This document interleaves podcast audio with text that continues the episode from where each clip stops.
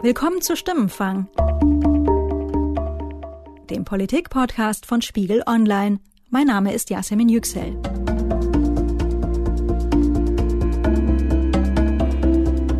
Nach unserer Einschätzung äh, hatten wir gerade jetzt im September, nachdem die Umfragen ja bis äh, Anfang September sehr gut waren, äh, eine Flanke auf der rechten Seite, eine offene Flanke.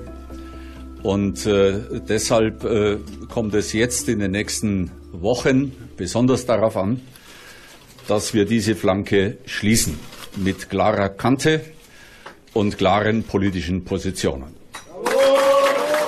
Ja, Horst Seehofer hat ein Problem auf der rechten Flanke diagnostiziert. Das war einer seiner ersten Sätze am Sonntag, also am Wahlabend. Und die CSU und ihr historisch schlechtes Wahlergebnis, das ist heute unser Thema in dieser ersten Stimmenfangfolge nach der Wahl. Hier im Studio bei mir sind Sebastian Fischer und Ralf Neukirch. Hallo Sebastian, hallo Ralf. Hallo. Hallo. Für die ein oder zwei Hörer, die euch noch nicht kennen, stelle ich euch auch noch mal vor. Sebastian Fischer, du leitest das Spiegel Online Politikressort gemeinsam mit Philipp Wittrock. Du schreibst außerdem über die CSU vornehmlich. Ralf Neukirch vom Spiegel, du schreibst unter anderem auch regelmäßig über die CSU.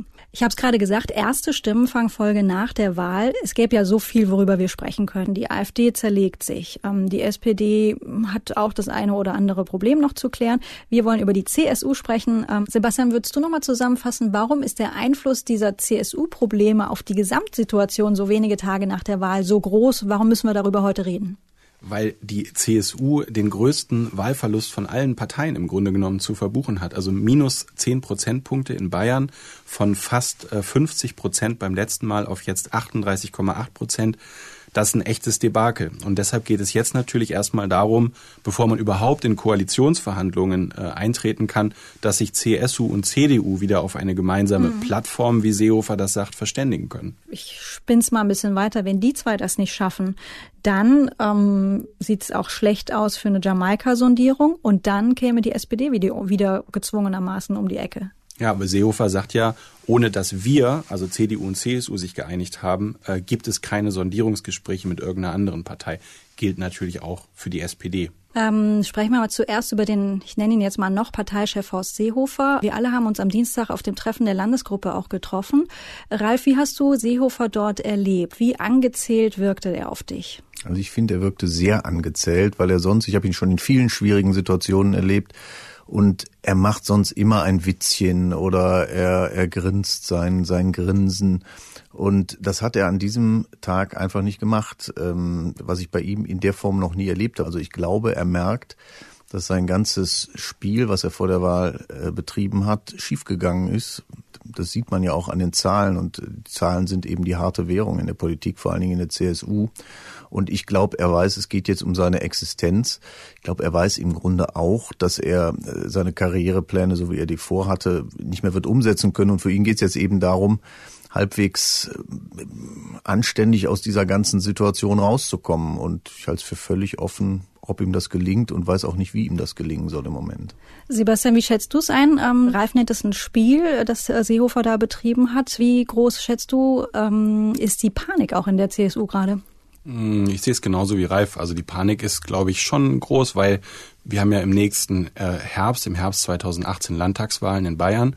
Ähm, und da zählt einfach nur die absolute Mehrheit. Und äh, das ist das entscheidende Ziel. Denn wenn die CSU nicht die absolute Mehrheit in Bayern bekommt, dann kann sie natürlich auch nicht mit dem Alleinvertretungsanspruch für Bayern hier in Berlin ähm, auftauchen. Und dann würde das ganze Konzept CSU nicht mehr funktionieren. Und wenn du dauerhaft äh, sagen wir mal, eine Koalitionsregierung in München hättest oder sogar irgendwann mal in die Opposition gehen würdest, ähm, dann bist du eher ein 16. Landesverband der CDU als eine eigenständige Partei. Deshalb ist diese Wahl in Bayern ähm, das zentrale Ereignis für Seehofer. Der hatte ja die äh, absolute Mehrheit zurückgeholt, äh, nachdem sie unter Erwin Huber und Günter Beckstein verloren gegangen war. Dann hat er sie 2013 zurückgeholt und jetzt geht es im Grunde genommen darum, äh, die zu verteidigen. Und wenn er die, wenn er überhaupt nochmal als Spitzenkandidat antritt im nächsten Jahr, das wissen wir ja noch nicht, ähm, aber wenn er antreten sollte und diese Mehrheit, diese absolute Mehrheit verspielen sollte, dann wäre das natürlich ein bitterer Eintrag in die CSU-Geschichtsbücher. Mhm. Und er selbst hat ja die Latte sehr, sehr hoch ge äh, gelegt. Er hat Anfang des Jahres gesagt, ähm, wenn das Wahlergebnis schlecht ausfällt, könnt ihr mich köpfen. Und er wird jetzt in diesen Tagen ständig danach gefragt, auch am Wahlabend direkt unmittelbar nach Bekanntgabe der Ergebnisse. Und äh, lasst uns mal hören, wie er darauf reagiert. Wer will, kann gerne über mich diskutieren oder zu weiteren Taten schreiten. Ich habe vor, äh, dass wir gemeinsam mit der ganzen politischen Familie CSU äh, diese ungewöhnlich schwierige Situation überwinden. Ich fühle mich jetzt nicht als Deadman Walking, haben Sie gesagt. Sebastian ja. Ralf, ihr lacht beide. Er fühlt sich nicht als Dead Man Walking. Wie ist das zu interpretieren? Ich, ich finde, ich finde, er ist halt, ich meine, man sieht es ja da auch wieder, er ist halt ein echter politischer Spieler. Ich meine, die, die, die, die ständigen Sprüche vor der Wahl, äh, die, die Wahrheit liegt in der Urne und, äh, und ihr könnt mich köpfen. Ähm, das sind natürlich äh, Sprüche, die ähm, in so einer Phase, wenn es auf die Wahl äh, zugeht, die Situation im Grunde genommen stabilisieren. Weil du sagen kannst, ja Leute, vertraut mir mal, ich stehe ja vorne, ich übernehme die Verantwortung. Und dann musst du eben darauf setzen, dass es auch gut geht. Diesen Einspruch mit ihr könnt mich köpfen, äh, der steht ja im Zusammenhang mit dem sogenannten Friedensgipfel in München zwischen Merkel und Seehofer. Ich glaube, das war im Februar ähm, wo sie sich zusammengerauft haben und, äh, und Seehofer eben gesagt hat, Merkel ist unsere Kanzlerkandidatin. Ähm, und das wurde damals schon äh, massiv kritisiert von äh, unter anderem CSU-Landtagsabgeordneten. Und diese Leute ähm, haben sich den Spruch von damals natürlich gut gemerkt und kommen jetzt darauf zurück. Diese Szenen dieser Ehe, ich nenne es jetzt mal so, zwischen Merkel und Seehofer, das ist ja sowieso noch ein ganz eigenes Thema, kommen wir auch gleich nochmal drauf zurück. Aber auch du, Ralf, der den Seehofer auf etlichen Terminen beobachtet, gesehen, begleitet hat, so ein Dead Man Walking Aussage, ähm, was bezweckt er damit im Augenblick? Na gut, er wollte damit im Grunde sagen, er ist entschlossen weiterzumachen. Er hat gestern ja auch ähm, nach der Sitzung der Landesgruppe gesagt, der richtige Ort, sowas zu diskutieren, ist der Parteitag. Der ist im November, da gibt's auch wieder Wahlen. Und er hofft natürlich erstmal Zeit zu gewinnen. Bis November ist noch eine ganze Weile hin. Da werden die Koalitionsverhandlungen aller Voraussicht nach vorher beginnen. Da wird vorher irgendeine Einigung mit der CDU ähm, geschafft worden sein. Ich gehe schon mal aus, davon aus, dass sie das hinbekommen mit anderen Worten, in zwei Monaten, das weiß der Seehofer, kann sich in der Politik eine ganze Menge ändern und er spekuliert natürlich darauf, dass er auf dem Parteitag dann wieder so stark ist, dass niemand aufsteht und sagt, der Horst muss weg.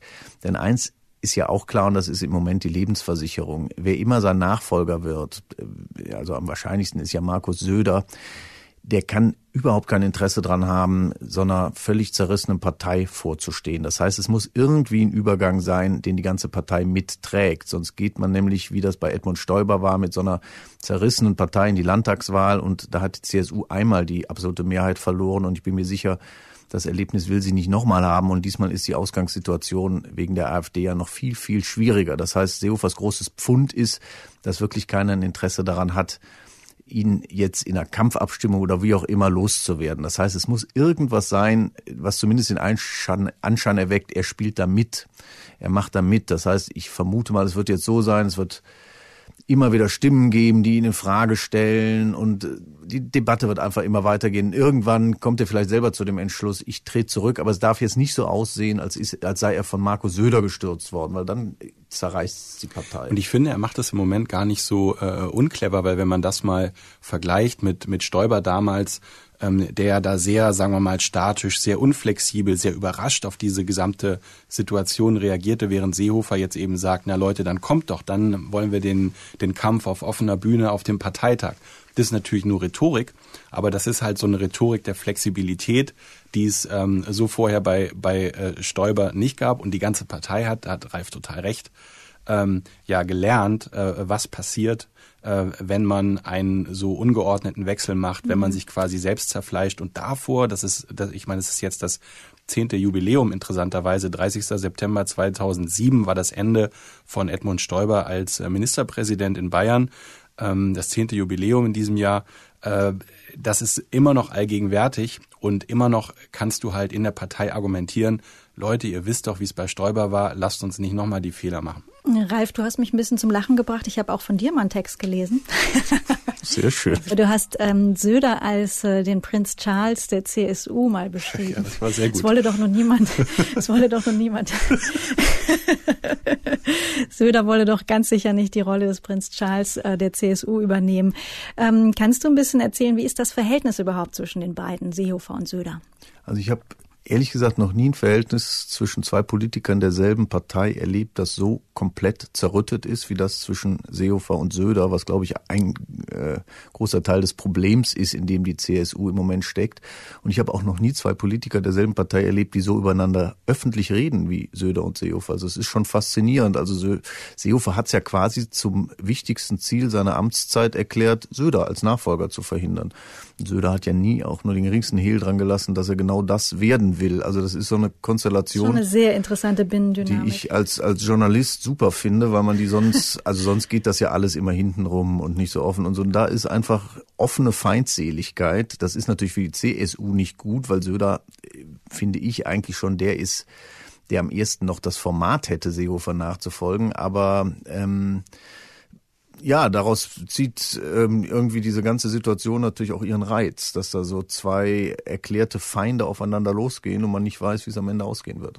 Und das macht ja auch die jetzige Situation so pikant, weil in der Position Söders, wenn du klar der Nachfolger in Partei und Staat werden willst, musst du natürlich den richtigen Moment abpassen, das zu tun. Frage, ist das jetzt der richtige mhm. Moment, mhm. um sich Oder zu outen, um zu sagen, gut, ich stehe bereit? Oder ist es cleverer, vielleicht noch ein bisschen zu warten? Aber das ist ja wie beim Surfen. Ich meine, du musst schon die richtige, den richtigen Punkt bei der Welle treffen. Zu früh oder zu spät, dann ist vorbei. Ne? Ich kann mir jetzt den Söder so schlecht als Surfer vorstellen, aber ich verstehe dein Bild. Müsste ein sehr großes Brett sein. Die Brille, äh, durch die wir hier auf die ganze, auf diese ganzen Ereignisse schauen, ist ja ganz klar. Wir sind ein paar Tage, wenige Tage nach der Bundestagswahl. Eigentlich warten wir alle auf einen Auftakt zu Sondierungen, Koalitionsverhandlungen etc. Und da ist es ja ganz klar so, dass dieses äh, historisch schwache Ergebnis der CSU die Dinge sehr, sehr, sehr viel schwerer gemacht hat. Und kommen wir nochmal zurück zu diesem, zu Seehofers äh, Satz mit der rechten Flanke. Der ging dann weiter an diesem Wahlabend und lasst uns das mal hören. Die Grundlage dafür ist unser Bayernplan. Ich kann nur sagen, ich habe selten zuvor einzelne Begriffe aus diesem Bayernplan in der Begegnung mit den Menschen so häufig gehört, äh, wie es äh, zuletzt der Fall war, insbesondere in der Zuwanderungs- und der Sicherheitsfrage. Und deshalb möchte ich euch zusagen, dass wir alles tun werden und keinen falschen Kompromiss eingehen werden, damit wir diesen Bayernplan in den Gesprächen in Berlin durchsetzen.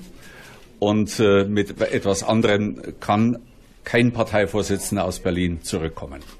Das ist äh, meine feste Zusage.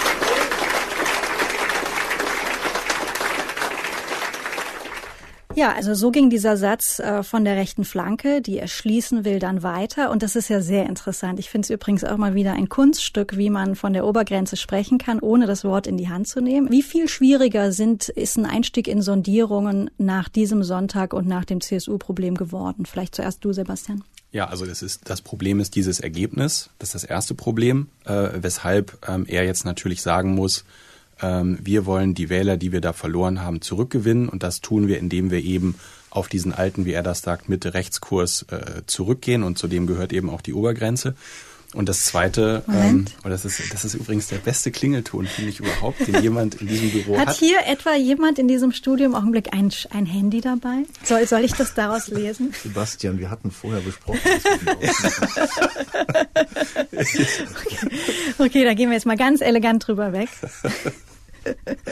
Also ich wollte sagen, dass, ähm, äh, dass, dass es ja im Grunde genommen ähm, äh, zwei Punkte sind, die äh, diese Obergrenze jetzt wieder nach vorne spülen. Also das eine ist äh, selbstverständlich die, äh, das schlechte Ergebnis äh, der, der CSU. Das zweite ist aber, dass natürlich auch jetzt Seehofers politisches Überleben davon abhängt, was er jetzt eben aus Berlin mit zurückbringt. Und er hat ja nun das auch da in dem von dir zitierten Beispiel gerade nochmal sehr deutlich gemacht. Kein Parteivorsitzender kann ohne dieses oder jenes aus Berlin äh, zurückkommen. So, also das ist schon jetzt ein plötzlich ein, es war ohnehin symbolisch aufgeladen, die Obergrenze. Jetzt ist es aus ja, meiner Sicht, bisschen, jetzt ist es aus meiner Sicht, jetzt ist es aus meiner Sicht natürlich nochmal ganz besonders aufgeladen, weil jetzt steht es eben auch ein Symbol für Seehofers Kraft und Macht in deren Verhandlungen mit Merkel. Und das muss er jetzt durchsetzen. Ralf, wie kann das weitergehen? Mit der FDP mutmaße ich jetzt mal, die wollen ja auch äh, über ein Einwanderungsgesetz mindestens laut nachdenken. Sie wollen es gerne umsetzen.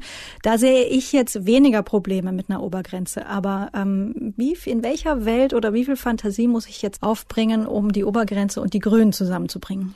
Naja, es gibt ja im Grunde zwei Sachen, auf die man gucken muss. Das eine ist, Obergrenze Merkel hat auch gesagt, mit ihr wird sie definitiv nicht geben. Es sind ja nicht nur die Grünen. Ähm, interessant ist ja, da hast du ja auch gerade darauf hingewiesen, dass Seehofer das Wort aber gar nicht mehr in den Mund nimmt. Also er weiß selber, in der Form, in der er die Obergrenze will, wird er die nicht bekommen. Weder von Frau Merkel noch von der FDP noch von den Grünen. Das heißt, es wird, ich weiß nicht, wie das aussehen wird, aber es wird irgendeine Form von Kompromiss geben. Das ist das eine. Das andere ist ja, in welcher Situation ist die CSU und auch die CDU?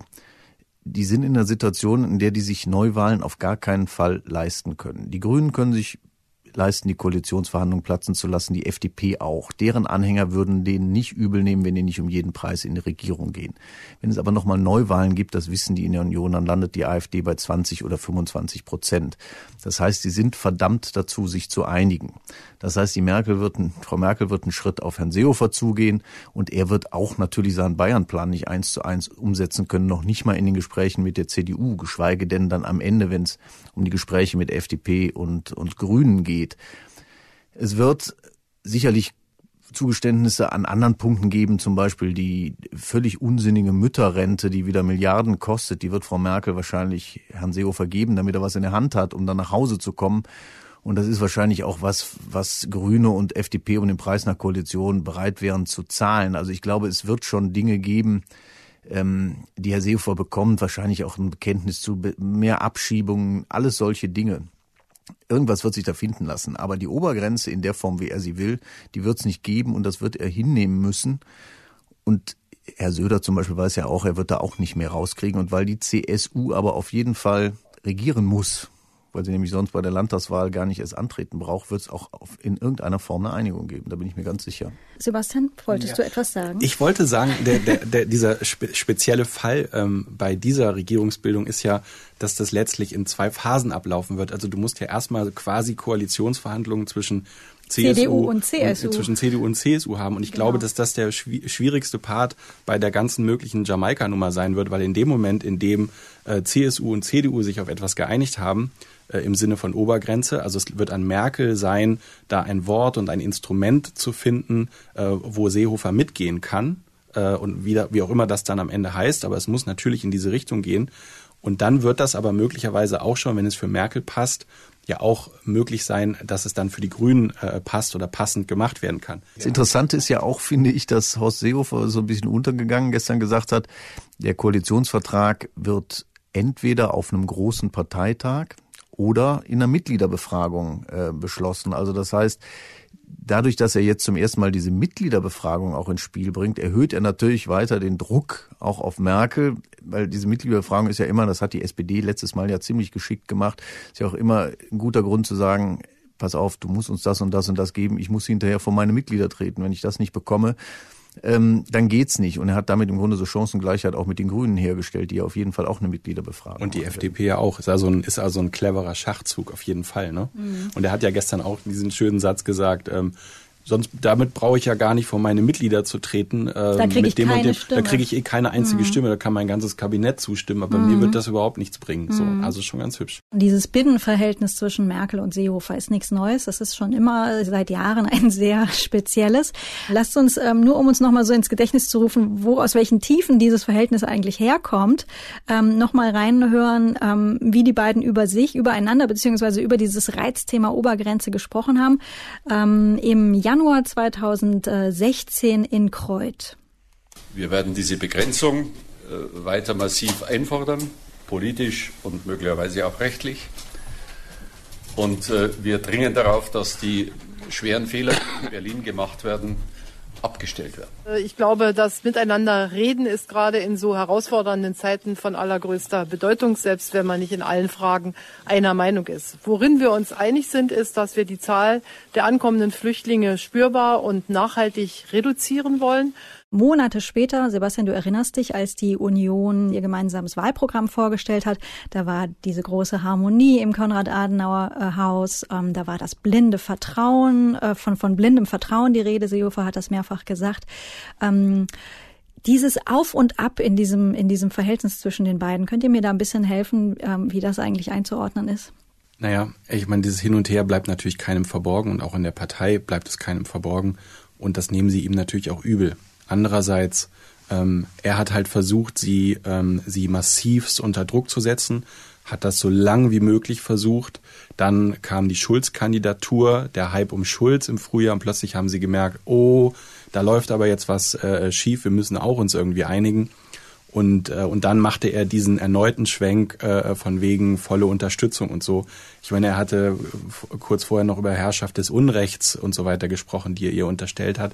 Und dann war sie eben die Kanzlerkandidatin der Union. Und das nehmen ja heute gerade die Leute an der CSU-Basis, auch im Landtag, ähm, einige äh, eben Seehofer weiterhin übel diese Wenden. Ralf, du hast ganz zu Anfang von dem von Seehofers Spiel auch ge äh, gesprochen, das nicht ganz aufgegangen ist. Ähm, hattest du da auch im Sinn sein das Umgehen mit Merkel? Ja, absolut. Ähm, also ich meine, es ist ja völlig albern, äh, zunächst mal die Frau im Grunde zur, zur Verfassungsbrecherin und zur größten Bedrohung ähm, der Bundesrepublik Deutschland zu erklären und dann ein halbes Jahr später zu sagen, man hat blindes Vertrauen.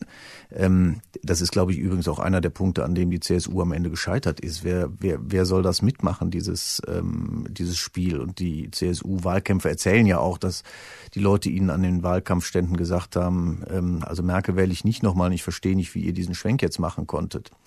Und das Problem zwischen den beiden ist eben, dass Seehofer hundertprozentig davon überzeugt ist, Merkel hat ihm die Wahl kaputt gemacht indem sie ihm eben überhaupt nicht entgegengekommen ist, überhaupt nicht auf seine Sorgen eingegangen so ist, seine ganzen Bedenken. So darf er es nicht sagen. Merkel auf der anderen Seite aber auch davon überzeugt ist, dass Seehofer ihr die Wahl kaputt gemacht hat. Denn Frau Merkel denkt ja, wenn der Seehofer nicht immer wieder auf dem Flüchtlingsthema rumgeritten wäre, dann wird das heute keinen mehr interessieren was ich auch für Quatsch halte. Aber jedenfalls, das ist so die Art, wie die sich jetzt beide gegenübertreten. Also da ist nicht mehr viel Liebe zwischen äh, dem Vorsitzenden der CSU und der Vorsitzenden der CDU, würde ich vor, sagen. Vor allen Dingen sind die natürlich jetzt auch beide wirklich so verbunkert in diesen beiden Positionen und da kommst du natürlich auch irgendwie nicht mehr raus.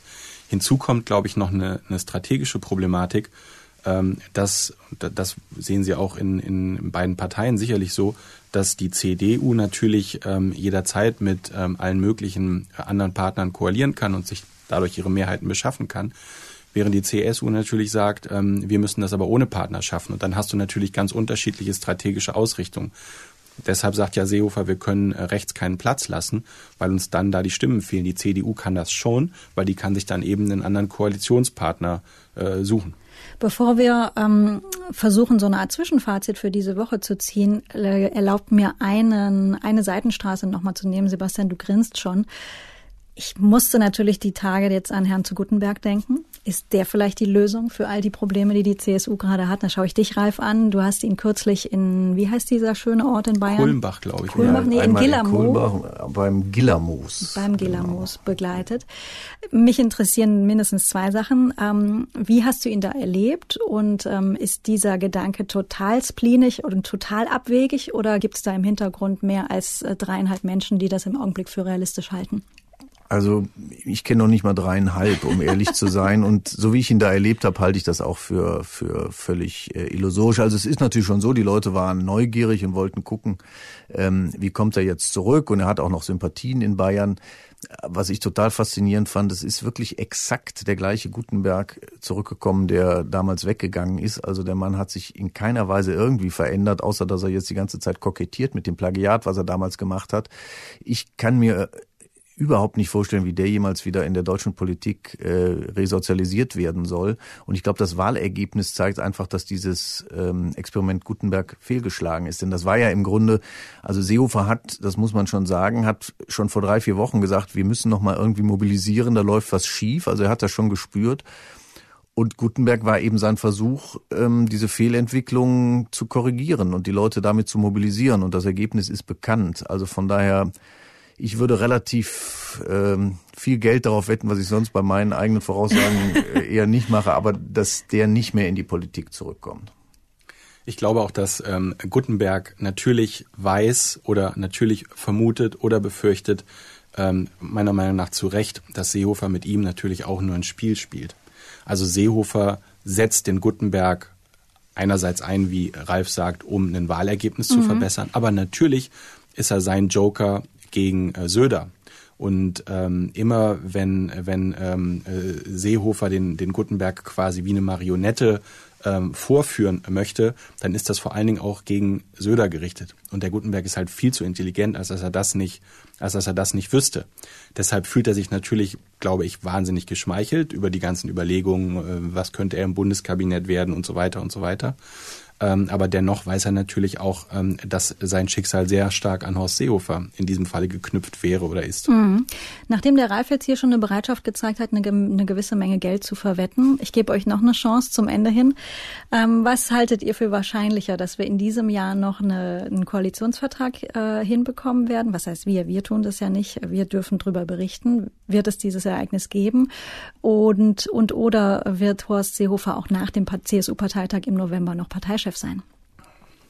Also ich wette bei beiden Dingen, ähm, dass es dieses Jahr noch keinen Koalitionsvertrag geben wird, sondern dass es möglicherweise die längsten Koalitionsverhandlungen in der Geschichte der Bundesrepublik werden. Und ich würde auch vermuten, stand diese Woche, dass Horst Seehofer Parteichef äh, bleibt und über dein, den Winter hinaus. Und dein Wetteinsatz, Sebastian? Ähm, da ich ja nicht wirklich viel habe, hm. ähm, weiß ich nicht, fünf Euro oder so. Aha. Ja, also die fünf Euro Wette, was den Koalitionsvertrag angeht, die würde ich, da würde ich gegenhalten. Ich kann mir gut vorstellen, dass es den vor Jahresende schon gibt. Also da haben wir einen Deal. Was den Seehofer angeht, bin ich eher deiner Meinung. Ähm, ich könnte mir andererseits vorstellen, dass auf dem Parteitag klargezogen wird, dass Seehofer 2018 zur Landtagswahl nicht nochmal antritt. Das halte ich durchaus für möglich. Ähm, Im Grunde halte ich das sogar für wahrscheinlich. Ähm, da würde ich allerdings eher bei Seehofer würde ich nie hohe Beträge setzen. Also da ist eine Tafel Schokolade, glaube ich, so der Einsatz, den ich für angemessen halte. Ich erinnere mich ja noch an eine Szene, wenn ich das hier erzählen darf. Ich glaube, das muss irgendwie Ende, Ende 2005 gewesen sein. Ähm, oder es war Anfang 2006, also als sich diese Situation um Stoiber zusammenbraute, die sich dann ja äh, äh, noch ein ganzes Jahr hinzog. Da wettete Horst Seehofer äh, irgendwo am Rande von, von Kreuth, äh, weiß ich noch, eine Flasche Rotwein, dass ähm, Edmund Stoiber äh, Parteichef bleibe und äh, dass er auch Spitzenkandidat bei der Landtagswahl werde und fing dann aber quasi schon in der nächsten Minute an zu überlegen, dass das jetzt aber kein besonders teurer Wein werden müsse, wie er den dann bezahlen solle und so. Also sein Wetteinsatz wurde gleich wieder relativiert. Nee, also hier, das gibt's hier natürlich nicht. Also die Einsätze, die fünf Euro und fünf Euro, das, ich nehme euch beim Wort. Nee, das mit Jamaika ist jetzt ein Deal, ne? Die das fünf Euro, das, ja, das äh, äh, Vielen, vielen Dank für heute. Herzlichen Dank, Ralf. Danke, Sebastian. Gerne. Dankeschön.